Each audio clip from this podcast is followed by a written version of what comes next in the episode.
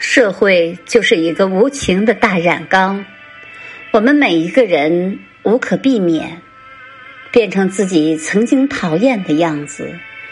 尤其在人际交往中，大家主动或被动都戴着面具交谈，也就导致我们很容易看错人、信错人。有的人表面和气。背后却处处是绊子，有的人表面恭维，背后却处处诋毁你；有的人表面真心，背后却处处算计你。